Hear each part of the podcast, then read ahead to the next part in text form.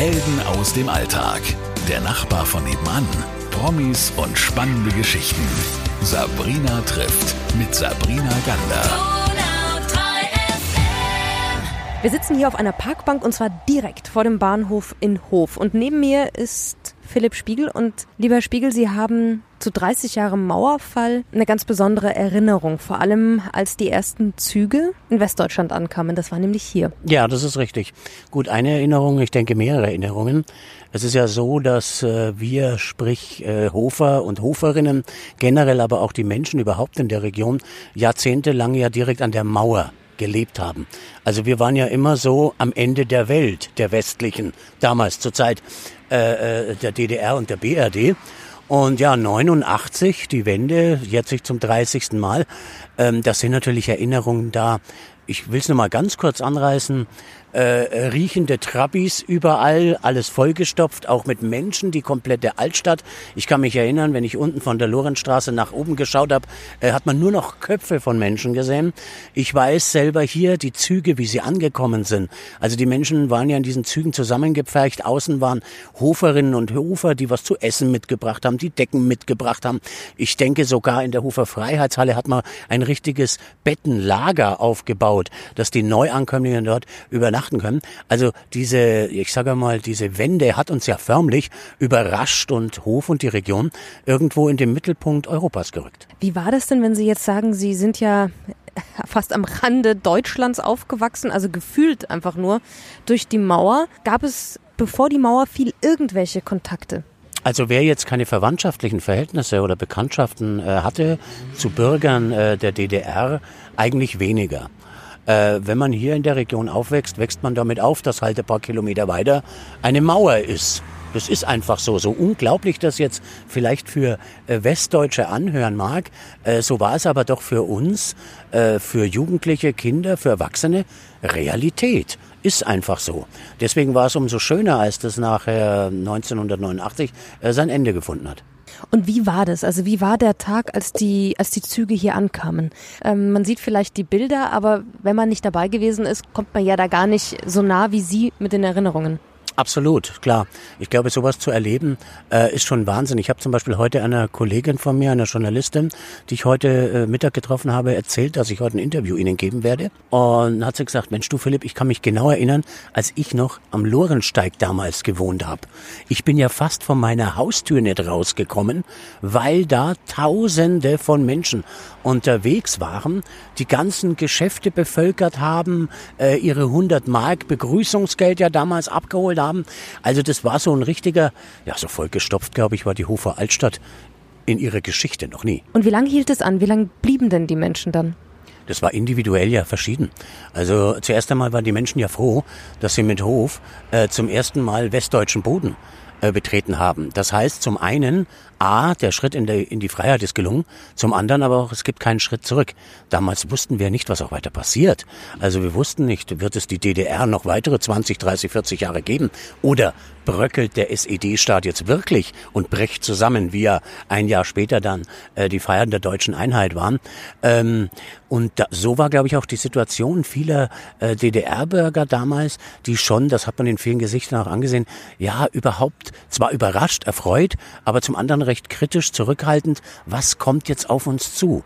Ja, äh, die Menschen, das darf man ja nicht vergessen, haben ihre Heimat äh, teilweise sehr schnell auch äh, verlassen fluchtartig, kann man sagen, und mussten sich erst auch hier im Westen, in Westdeutschland, äh, irgendwie zurechtfinden. Das war ganz individuell. Manche Menschen haben sich hier angesiedelt, leben heute noch hier, haben einen Job gefunden.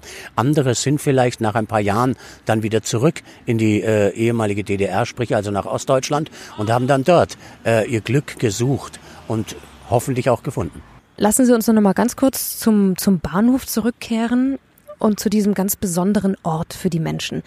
Für alle, die es nicht wissen, woher kamen denn die Züge und warum kamen die eigentlich in Hof an? Für all die es nicht wissen, muss man ja dazu sagen, es waren ja diese Ereignisse in der ungarischen Botschaft in Prag, ähm, als ja dann Hans-Dietrich Genscher eben mitgeteilt hat, nach langen Wochen, glaube ich, äh, wo Tausende von Menschen dort mehr oder weniger kampiert haben, aber nicht gelebt, in Anführungsstrichen, äh, dass sie in den Westen ausreisen dürfen. Und soviel ich das weiß, äh, mussten diese Zug oder Züge praktisch über DDR-Gebiet äh, in die Bundesrepublik einreisen.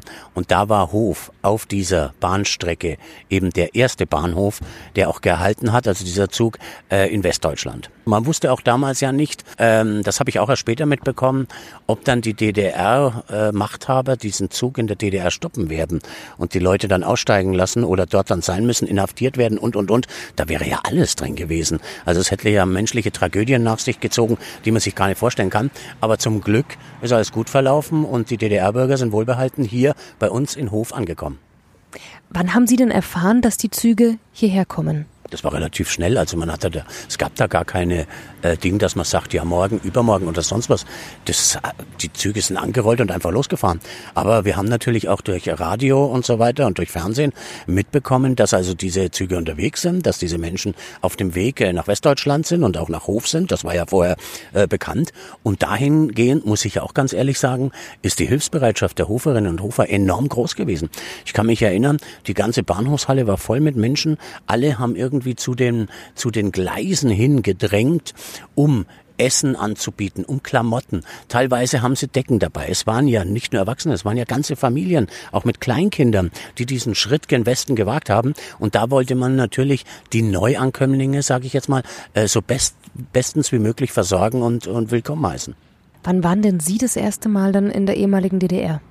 Also ich weiß, dass äh, Freunde und Bekannte von mir die Zeit genutzt haben und gesagt haben, Mensch, jetzt dürfen wir ja rüber. Äh, da fahren wir einfach mal rüber, wir wollen mal sehen, wie das da drüben ist. Es war ja nur die Mauer. Wir wussten ja nicht, wie es drüben aussieht, nur halt von Medien und so weiter. Und da sind viele rübergefahren, das weiß ich noch und so.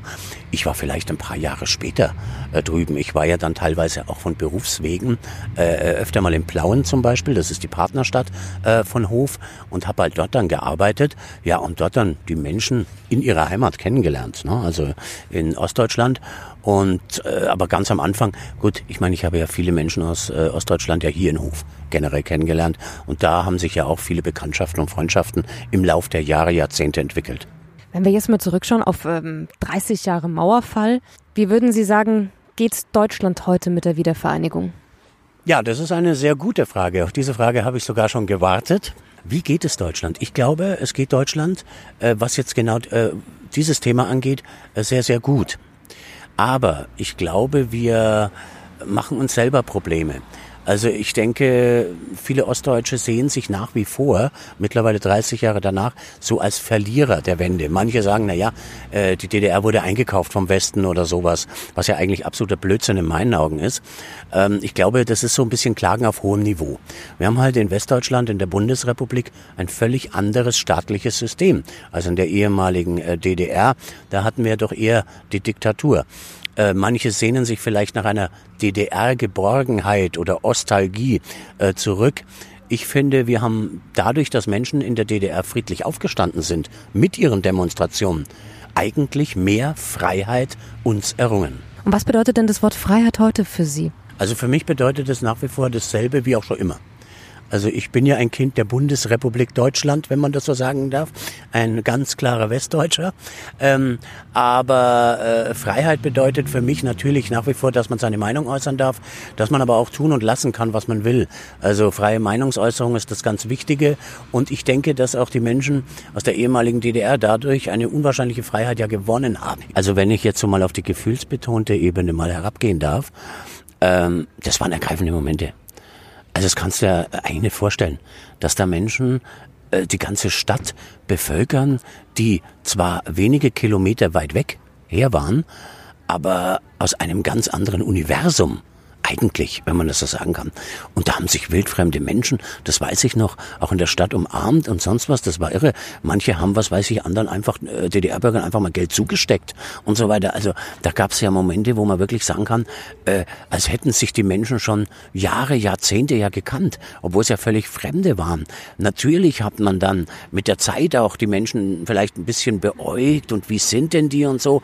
Aber vorherrschend war vor allen Dingen, wenn ich das für Hof sagen kann, das ist meine empfinden. Die Herzlichkeit, die die Hoferinnen und Hofer den Neuankömmlingen hier sozusagen entgegengebracht haben. Und ich glaube, das äh, hat den Menschen, die angekommen sind, sehr, sehr viel bedeutet und äh, schätzen sie auch sehr. Gibt es denn so Bilder, die sich eingebrannt haben von diesen Tagen damals, dass die Züge kamen? Sie haben vorhin schon so ein paar erzählt, aber gibt es dann welche, die einen wirklich so nochmal unter die Haut gehen?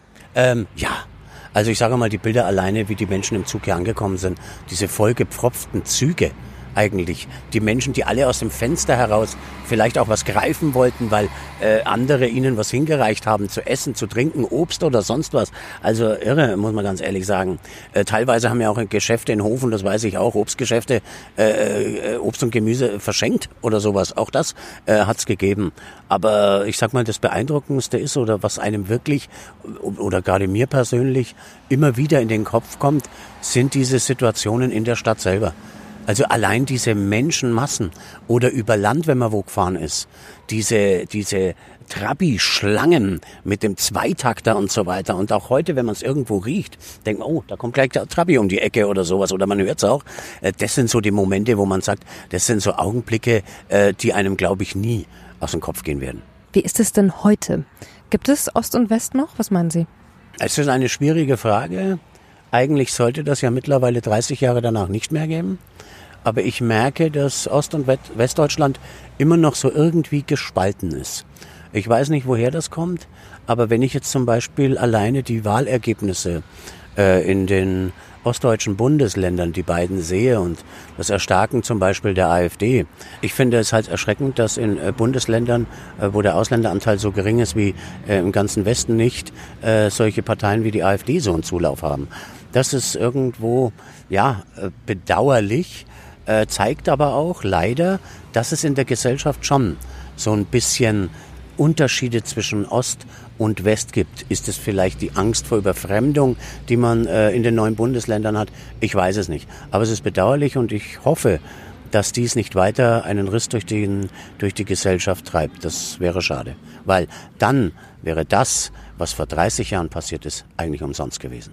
Was würden Sie sich denn wünschen? Explizit, wenn wir jetzt mal an Ost und West denken. An einem Ort wie hier, wo wir vor diesem Bahnhof sitzen, der so wahnsinnig geschichtsträchtig ist, bei dem man das Gefühl hat, wenn man reingeht in diese Halle, man hört die Menschen da noch reden, schreien, lachen, weinen. Was würden Sie sich wünschen? Vielleicht, dass wir alle öfter mal an diese Momente zurückdenken. Dass vielleicht auch sich die jungen Menschen, die sich äh, natürlich diese ganzen Umstände vor 30 Jahren überhaupt nicht selber erleben können, konnten, äh, sich mehr damit beschäftigen auch mehr, was Menschen dazu bewogen hat, ja, ihr ganzes Leben, ihr Umfeld, alles aufs Spiel zu setzen, um zu flüchten in ein völlig neues Leben, von dem sie nicht einmal gewusst haben, wie das irgendwann mal aussehen wird. Das würde ich mir äh, mehr wünschen, aber da muss auch die Gesellschaft mehr tun, um das immer wieder wach zu rütteln, wach zu halten. Das gilt meiner Meinung nach genauso für die Familien, in denen junge Menschen aufwachsen, aber auch im Besonderen, was Schule und sonst was angeht. Also das halte ich für unwahrscheinlich notwendig. Denn nur wer das versteht, was damals passiert ist, der kann es auch mit in die Zukunft tragen. Das tun wir und das tun wir sehr gerne auch mit diesem Interview. Und ähm, ich kann es jedem nur empfehlen. Ich kannte den Bahnhof in Hof davor noch nicht und ich finde ihn wahnsinnig beeindruckend. Also es ist übrigens auch Hof eine Reise wert. Und vielen Dank, Philipp Spiegel, für die Geschichten von damals. Ich danke Ihnen für das Gespräch und finde es schön, dass wir auch äh, mit dieser Reportage, die Sie machen, auch so ein bisschen Hof mal ins Gespräch bringen, weil Hof ja schon damals äh, bei den Ereignissen 89, aber auch dann bei der Einheit 90 so in den Mittelpunkt Europas gerückt ist. Und das hat diese Stadt schon irgendwo verdient, äh, dass man da ein bisschen mehr an Hof denkt und vielleicht mal selber einen Abstecher nach Hof macht, sich den Bahnhof anschaut. Wenige Kilometer haben wir Mödlerreuth, das Dorf mit dem äh, Museum. Also Hof ist immer eine Reise wert. Helden aus dem Alltag. Der Nachbar von nebenan. Promis und spannende Geschichten. Sabrina trifft mit Sabrina Gander.